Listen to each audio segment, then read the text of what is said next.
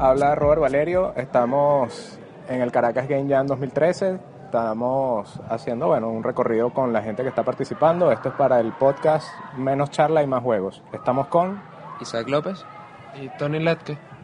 Ambos participantes, no sé si nos pueden comentar un poco, bueno, cómo les ha parecido la experiencia hasta ahora, qué les pareció el tema, cómo lo han abordado, un poco de cómo van, cómo van con el juego.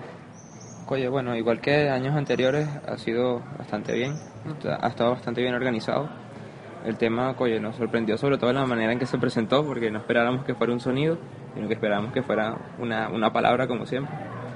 Y bueno, visto que eso ha ayudado a que se, se diverse demasiado las cosas que hace cada quien, hay demasiadas ideas muy variadas, y todas, claro, tienen que ver con el tema, pero hay muchos tipos de juegos. Eh, en particular nosotros, estamos en el mismo equipo, ya veníamos preparados para, para hacer equipo desde antes de la competencia, y, pero igual integramos más gente mientras estuvimos aquí. Y bueno, vamos bien, todavía no hemos terminado el juego, claro, eso siempre es alguna corredera porque es muy poquito tiempo, pero nos ha ido bien, estamos haciendo un juego de tener que correr para comer hamburguesas y pollo y eso hace que el corazón se acelere y bueno, hemos ido cambiando la idea poco a poco, pero, pero hemos ido progresando igual que todos.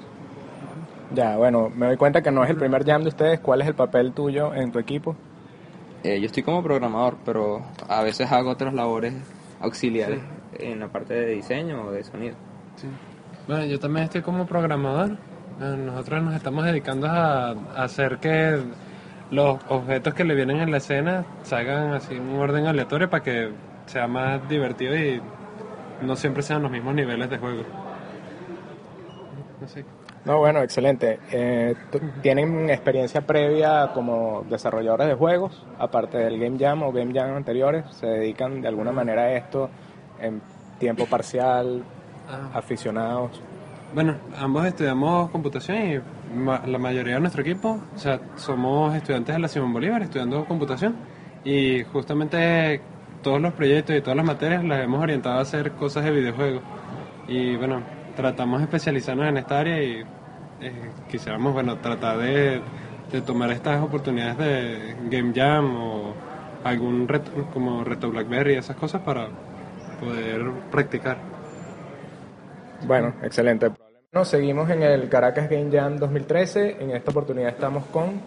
Mi nombre es Luis Largui. Este es mi quinto Game Jam y he venido desde la primera vez que inició el Game Jam aquí en Venezuela.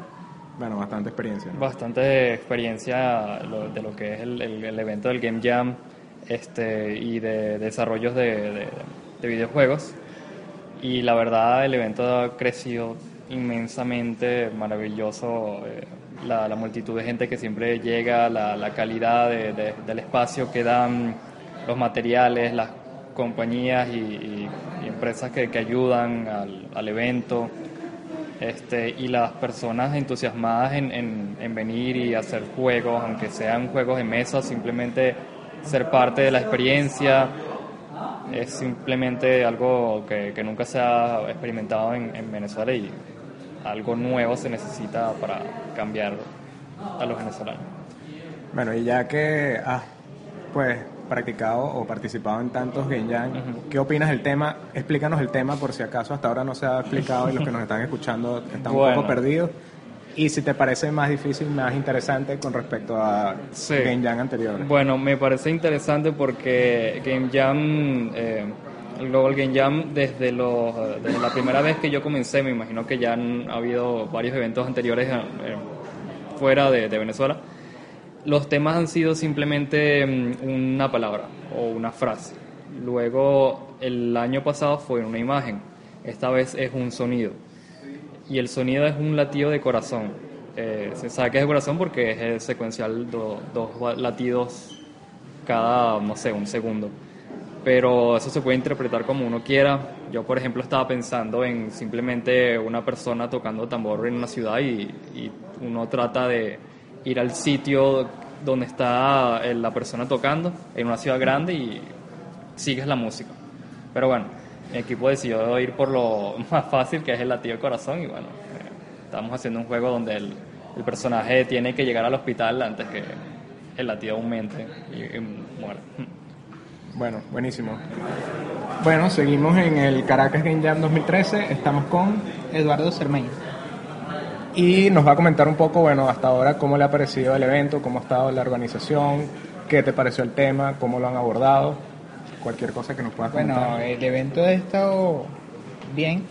Este, el tema es algo complicado de desarrollar porque entre las ideas de todos los participantes, conocer nuevas personas y todo esto, se torna un poco difícil centrarse en algo en específico que, que puede hacer a gran escala. Este, la mayoría de las ideas que uno tiene son desechadas, pero se consigue hacer algo que vale la pena y uno se siente bien de, de lo propio. ¿Tú viniste al Game Jam con un equipo ya predeterminado o armaste equipo acá el primer día? Eh, armé equipo aquí el primer día, vine con un solo compañero. ¿Y qué nos puedes decir del juego que están haciendo? ¿Cómo van? ¿De qué se trata? ¿Cuál es tu papel en el, en el equipo? Bueno, principalmente soy programador, pero por mi poca experiencia en el Jam, es mi primer Jam, este, he tomado varios papeles haciendo gráficos y programando algunas cosas. Este, más que todo también dando las, las ideas para el juego. El juego básicamente se basa en un personaje que tiene un problema cardíaco, entonces tiene que recorrer la ciudad buscando ciertas medicinas o requisitos para poder ir al hospital y poder hacerse una operación y curarse. Si no consigue lo- los requisitos a tiempo, muere por el- un ataque cardíaco. Bueno, buenísimo. Muchas gracias. Nos vamos a estar viendo a lo largo del evento hasta su culminación y ojalá terminen con éxito. Robert, de nuevo, seguimos en el Game Jam Caracas 2013. En este momento estamos con Leonardo Cardinales. Leonardo. Cuéntanos hasta ahora qué opinas del evento, la organización, el equipo, el ambiente, el tema del juego, cómo van ustedes con el juego, qué pensaron, cómo lo están resolviendo. Bueno, este es mi segundo Game Jam. El primero fue en el 2011, 2012 no pude y estoy ahorita otra vez reincomponiéndome. Y de verdad que este evento me parece excelente porque a pesar de que, de que no hay ningún ganador, o sea, que no hay ningún tipo de competencia, eh, si tú te fijas, todo el mundo viene con la misma energía de crear el juego, terminar el juego, publicarlo, porque es que uno adquiere demasiada experiencia, mucha experiencia porque compartes con gente que programa en distintas plataformas que tú, gente que tiene distintos puntos de vista, y bueno, eh, esa es parte de la experiencia de los Game Jam, de que te reúnes con gente, eh, todos con un tema principal, cada quien con puntos de vista di- distintos en base a ese tema y bueno eso se trata de eso ponerse de acuerdo entre todos eh, llegar a, a, a ese punto donde ya uno se decide bueno esto es lo que vamos a hacer este es el juego que vamos a hacer todos estamos de acuerdo y bueno ahí arranca uno con la programación ¿Y qué te pareció el tema de este año? Oye, bien, bien interesante porque eh, puedes darle demasiado, demasiado significado. Por ejemplo, ustedes cómo lo atacaron. Bueno, nosotros lo vimos como eso, eh, un- el sonido del latido de un corazón y, y nos llamó la atención de que era solo audio, no era, o sea, pudo haber sido simplemente un sobre con la palabra corazón, pero era un audio del latido del corazón y bueno, ya cada quien lo interpreta como, como quiere y bueno, nosotros estamos tratando de incorporar eso al juego, que, que sea eh, determinante el, el- el sonido del latido del corazón. Bueno, chévere. Seguimos en el Caracas Game Jam 2013. Estamos con Luis, ¿correcto? Sí, Bueno, Luis, cuéntanos hasta ahora qué te ha parecido la experiencia, la organización, el trabajo en equipo, el tema, cómo lo han abordado.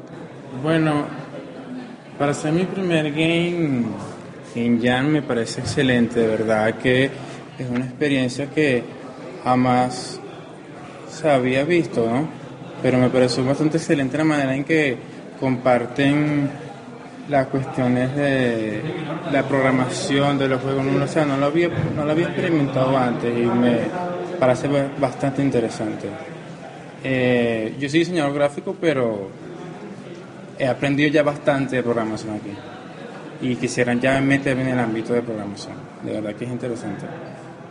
Es- ¿Qué opinas del tema de este año? no, bueno, el tema, los, los años anteriores no, no he sabido cómo, cómo se han desarrollado los, los temas, ¿no? Pero este sí me llama bastante la atención ya que me incitaba a volver a participar en, en el Game Jam, pero sí me gustó bastante. ¿Tú cuando llegaste venías con un equipo predeterminado o armaste equipo aquí conociendo gente No, armé, armé un equipo aquí. Este, llegué muy temprano, realmente llegué muy temprano y conocí unos chamos muy rápido. Vino un amigo y, pero o sea, vino sin, sin yo invitarlo, pues nos, nos encontramos aquí y bueno, nos- hicimos el equipo y, y hemos avanzado bastante. pues. Bueno, bueno, tengo entendido que esta ya es la segunda o tercera vez que vienen al Jam. Sí, la mía es mi tercera vez y segunda como participante, con full participante porque la vez pasada fui coordinador y participante. Ok. Y dado que ya es una participación eh, repetida, ¿tenías algún objetivo específico o alguna meta para este Jam? Mm, Realmente no, porque siempre cambio de, de- siempre estoy con equ- equipos distintos y entonces siempre también estamos usando herramientas distintas. Eso como que cada jam siempre es una experiencia nueva porque siempre es una herramienta nueva para nos, para la cual utilizamos. Ok, en tu caso creo que el equipo de ustedes es uno de los equipos más grandes del Jam, creo que tienen seis personas. Este, ¿Ha variado la experiencia respecto a otras veces que hayas trabajado con equipos más pequeños? ¿Es un reto? ¿Es más fácil? ¿Es más difícil? Con respecto a equipos pequeños, se puedes exigirte más en el juego, puedes tratar de pensar más en grande, pero también trae la complicación de, como somos puros programadores, juntar todo nuestro código y que funcione perfectamente. Que con equipos pequeños son que si dos personas y estás programando al lado y no hay mucho problema. Vale, la, la unión o la, el merge de códigos por lo general se considera un problema resuelto debido al control de versiones, pero por lo que me acabas de decir, parece que a ustedes no, no le están funcionando o no le están usando. ¿qué? ¿Cómo, es, ¿Cómo es eso? Es que de- depende de- del, del ID, pues, de, porque Scode es muy sencillo y nos hace el control de versiones sin problemas, pero necesitas una Mac. Visual Studio estuvimos probando ahorita su control de versiones propio y realmente no funcionó mucho. Entonces como que, y si estás en diferentes sistemas operativos, el control de versiones con los IDs no es muy bueno, menos, el- menos que utilices una multiplataforma, pero nosotros no lo estamos utilizando. Pues. Entonces, por eso el- nos falla mucho eso. Bueno, quizás debía haber hecho esta pregunta anteriormente, ¿qué, qué herramienta o qué lenguaje o qué framework están utilizando esta vez? Estamos utilizando Coco 2DX, que está hecha en C++. Es multiplataforma, empezamos con Visual Studio, porque todos teníamos Windows, entonces bueno, vamos a hacerlo en Visual Studio. Pero surgió un problema, que la herramienta Coco 2DX no tiene un soporte nativo muy bueno para los keyboards. Entonces, tratamos todo el día ayer de poder arreglarlo, pero no pudimos, así que tuvimos que cambiarnos a móviles. Pero nadie tiene Android instalados a los SDK, pero entonces nada más estamos trabajando en iPhone, los que tenemos las Mac, pues.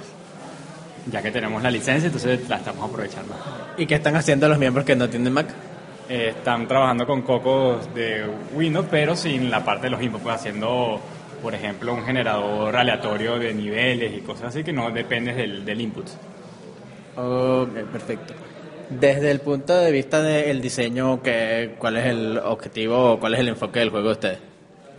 Bueno, nuestro enfoque es divertir, o sea, es todo con o sea, con personajes muy, o sea, personajes cómicos, un mundo cómico, o sea, con una historia un, po- un poco cómica y digamos que cliché, pues, porque estamos utilizando un gordo que está tratando de llegar a una pollera y si se le aparece una tipa se cansa, entonces se le aumenta el corazón y se puede morir.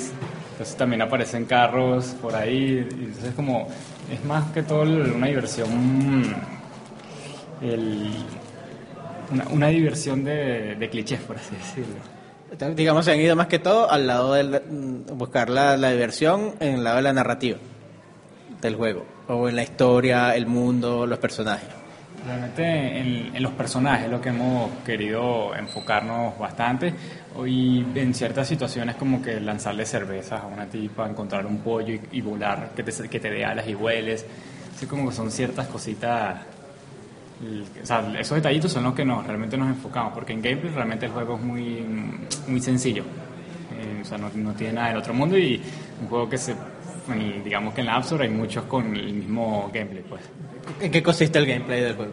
El gameplay es muy parecido a los famosos Doodle Jump.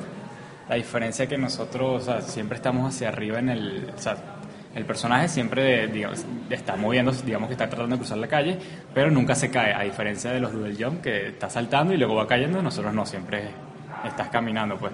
Y tienes obstáculos que si te chocas contra ellos, te van a quitar, te van a ir quitando vida y si terminas con la vida en cero ya perdiste.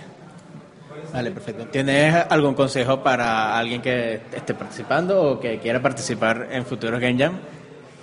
Que se diviertan y no se estresen. O sea, estresarse es la peor manera de resolver los problemas que surgen en el game jam. Perfecto, vale, muchas gracias. Ya para cerrar, vamos a entrevistar al organizador del el Jam, Ciro Durán, en momentos en el que ya el Jam del 2013 ha finalizado. Ciro, ¿qué te motiva a organizar el Jam y continuar organizándolo ya año tras año? Este creo que ya es la quinta oportunidad que se celebra el Jam en Caracas. Sinceramente no lo sé. O sea, anoche me- yo le me estaba mi esposa me estaba preguntando que por qué lo hacíamos pues y Ay, disculpa. No hay problema. Mira, eh, editamos. quedó ahí torta. ¿Te traigo un pedazo? eso no sé si va a quedar. Pero bueno, este la la, la, la idea la idea del jam a mí siempre, o sea, cada- todo esto comenzó más o menos en 2008, a mí siempre me animaba esa idea de ver, o sea, como es eso de que un fin de semana la gente se reúne y hace juegos completos, pues es como un, no sé, un campo así, un, un campo de diversiones. Y cuando, Glo- cuando el Global Game Jam en 2008 hace la convocatoria para hacer este evento en 2009, es así como que me- me la, la primera pregunta era, ¿será posible que otras personas también compartan esa misma afición y podamos hacer eso? Pero ya nos, ya nos conocíamos algunas personas gracias a mi blog, El Chivo Literario. Este, ya sabíamos que había algunos profesionales que estaban haciendo así, como que no estábamos solos, pues, pero faltaba esto. Y ver, o sea, el resultado siempre ha sido extremadamente satisfactorio, pues, y, o sea, si me lo preguntan a mí, hasta ahora para mí ha sido, es como que, o sea, la inscripción es como que yo les, les, les- armo la rumba y aquí tienen todo lo que ustedes necesitan, lo ustedes lo que tienen que concentrarse en hacer juego. Excelente, qué bueno. Este año, por primera vez creo, fuiste no solo el organizador local, sino el coordinador regional del Global Game Jam. Si puedes hablarnos un poquito de que, que- cuáles son las tareas del coordinador regional. Bueno, el Global Game Jam nació en 2008. Este, o sea, en ese misma, gracias a, la- a los esfuerzos de dos personas, Susan Gold, ella es este, ¿qué pasó? No, sí, sí, sí. Eh, Susan Gold es, este, em, lleva a cabo el Game Jam de Orlando y bueno, es educadora y, eh, forma parte de la, de la rama educativa de la IGDA. Gormlai es, es una, es un, él tiene, bueno, es desarrollador y mantiene desde hace muchos años el Nordic Game Jam, que es uno de los Game Jams más grandes con más de 300 participantes. Y entre los dos, bueno, tuvieron la idea de crear el Global Game Jam. Este, originalmente eran tres o cuatro personas, pero ese, ese ca- cada vez son más sedes. Esta vez, por lo menos en 2013, fueron más de 300 sedes alrededor del mundo. Entonces, el año pasado comenzó esta figura del coordinador. Este, al principio el coordinador pues era nada más una gente de Estados Unidos, pero esta vez como debido a mi experiencia ya organizando el, el Jam y, y- y como he estado involucrado con el Global Game Jam, pues me preguntaron si quería ser coordinador regional. Mi tarea como coordinador regional ha sido principalmente este, contactar a las personas que se, que se inscriben como sede dentro del Global Game Jam, contactarlas, este, hablar con ellas, este, llamarlas incluso por teléfono, porque este, el Global Game Jam pues, exige que estemos comunicados. Pues, y si el caso, bueno, eso es un caso de emergencia, pues te hay que llamar directamente, pues así vamos. Y en cierta manera, pues también he sido, este, he estado, he estado en la tarea de guiar a otras personas que han estado haciendo Game Jam por primera vez. Este año se nos unió por primera vez Bolivia. En Argentina también ha crecido muchísimo el- el- el- el evento, se han formado ya en varias provincias. Entonces, la verdad es que ha sido, bueno, una tarea bastante, ha sido una tarea bastante compleja, o sea, no, ha sido una tarea bastante compleja en el sentido que me tengo que comunicar con todas estas personas, responderles preguntas. Afortunadamente ya después del primer jam ya todo el mundo se vuelve veterano y ahí no necesitan, no, se, seguían solitos. Vale, muy bien. Y para cerrar, ¿cómo ves tú o qué sueños tienes para el futuro de los videojuegos en Venezuela? realmente me gustaría que tuviésemos, este, en cierta manera, un mercado interno, pues que es, bastante difícil la población de Venezuela, nada más en números, la cosa no es fácil, pero sí que tengamos una, un, un- sistema de desarrolladores, una, una comunidad que nos podamos conocer y que sepamos qué es lo que estamos haciendo y que, más importante aún, pues que veamos que estamos teniendo éxito, pues esto la, yo siempre, bueno, yo siempre digo que, la- que el desarrollo de videojuegos no es una carrera de 100 metros planos, sino que es un maratón. Que mucha gente pues se desilusiona porque tiene esa gran idea para, para un juego que le va a traer fama y fortuna y cuando se da cuenta de la dificultad de hacer juegos pues se desanima porque eso es muy difícil. Y pasa que uno con el desarrollo de videojuegos, pues uno está constantemente sacando cosas, sacando cosas y cuando lo ves en- hacia atrás en el tiempo, hacia un año o dos años antes, es cuando realmente ves el progreso a lo largo de- del tiempo. Vale, pues muchas gracias por tu participación y muchas gracias a todos por escuchar. Ahora tenemos a Yole Quintero, también organizadora del Caracas Game Jam 2003. Yole, cuéntanos un poquito desde cuándo te involucras con la organización del Caracas Game Jam. Bueno, desde hace cinco años, desde, desde que se inició el Caracas Game Jam, yo he estado apoyando. Al inicio no estaba como una organizadora oficial, sino más bien prestando apoyo, venía, o sea, las primeras veces realmente fue bastante pequeño, así que no era este, este mismo, digamos, esta misma logística que tenemos hoy en día, sino una cuestión de, de, bueno, que hacía un poquito café, iba para allá, iba para acá, y eh, no me quedaba y todo, pero a lo largo del tiempo, en estos cinco años, ha crecido muchísimo y eso, bueno, ha requerido este, que yo me incorpore como organizadora del Game Jam ya, y para este último año, entonces... Tenemos, tenemos la oportunidad de, bueno, de, de or- de organizar el más grande Game Jam que hemos hecho hasta ahora, con la participación de 70 personas. Y bueno, este año también con- contamos con muchas personas que vinieron a ver el evento final y ver la presentación. ¿Entre tú y Isidro se dividen las tareas de alguna manera específica o es muy ad hoc? Bueno, realmente él trabaja con la parte administrativa, o sea, él es el que está encargado de registrar y hacer o sea, todo lo que es la parte del evento contra el Global Game Jam. Y él está, bueno, contactando a los muchachos, escribiendo correos, digamos que en ese aspecto él es la cara del Game Jam. Y yo estoy eh, apoyándolo más bien es con las otras funciones, que si manera, este, contactar a la gente de los refrigerios, contactar a la gente que nos va, iba a proveer comida, ver si finalmente, bueno, donde el, el lugar donde se iba a re- realizar, venir a las reuniones, dar ideas, dar o sea, soporte, buscar gente, ir a reuniones. O sea, hemos estado como que divididos en ese aspecto este, pero a la vez trabajamos juntos porque, bueno, él- él- nos damos muchas ideas ambos y, bueno, las vamos desarrollando ambos también. Perfecto. Bueno, el, el Game Jam es como una fiesta de 48 horas donde la gente incluso se queda a dormir. ¿En, en algún momento has sentido que tú eres como la mamá que está cuidando a unos niñitos descarriados que están por allí? Bueno, sabes que este, yo no me siento como una mamá, pero porque estoy muy joven, apenas tengo, ¿qué? 27, 28 años. y, pero sin embargo sí, sí, me, eh, sí siento que es más bien como que, bueno, mu- muchos hermanitos que tengo por allí y que están este que están pendientes bueno mira necesito comer necesito me duele la cabeza necesito dormir entonces yo más o menos los ayudo a que estén pendientes de ese tipo de cosas Mm, eh, y, bueno sí en parte me, me enorgullece tener ese contacto con todos los muchachos que vienen al Game Jam porque dentro de todo es una experiencia distinta y nosotros estamos aquí para hacer una experiencia única, o sea, para hacerlo de una manera que sea algo único para ellos y que no sea que se vayan y que no, mira, me atendieron mal y no me dieron comida o la muchacha que estaba atendiendo era una odiosa, nada que ver porque no es la filosofía de nosotros y más bien no- tratamos de, de tenerlos a todos súper consentidos. ¿Cómo ves el futuro de los videojuegos en Venezuela? Bueno, bastante promisorio. De hecho, a pesar de que hay, veces que uno no puede ver, este, digamos, más allá de, de lo que se va a pasar en el país y todo aquello, yo sí creo que hay muchísimo talento y es algo que he venido viendo durante cinco años continuos. Cuando Ciro es mi esposo, yo lo conocí a él y él empezó a, entrar conmigo, o sea, a meterme en el mundo de los videojuegos. Realmente yo he sido gamer, pero nunca estaba eh, del lado del desarrollo, ¿no? Este, a pesar de que, bueno, cuando estaba en el colegio desarrollé un juego y todo eso, pero realmente no era mi fuerte, este como tal, pero cuando él empezó así como que a influenciarme de la buena manera para que in- ingresara en este mundo así de los videojuegos, me di cuenta de que en Venezuela hay un talento que, que no, no se sabe tan grande que es hasta el momento que tú te involucras con él, que realmente se pareciera que nadie estuviera haciendo nada, pero a la vez hay muchísima gente haciendo muchas cosas.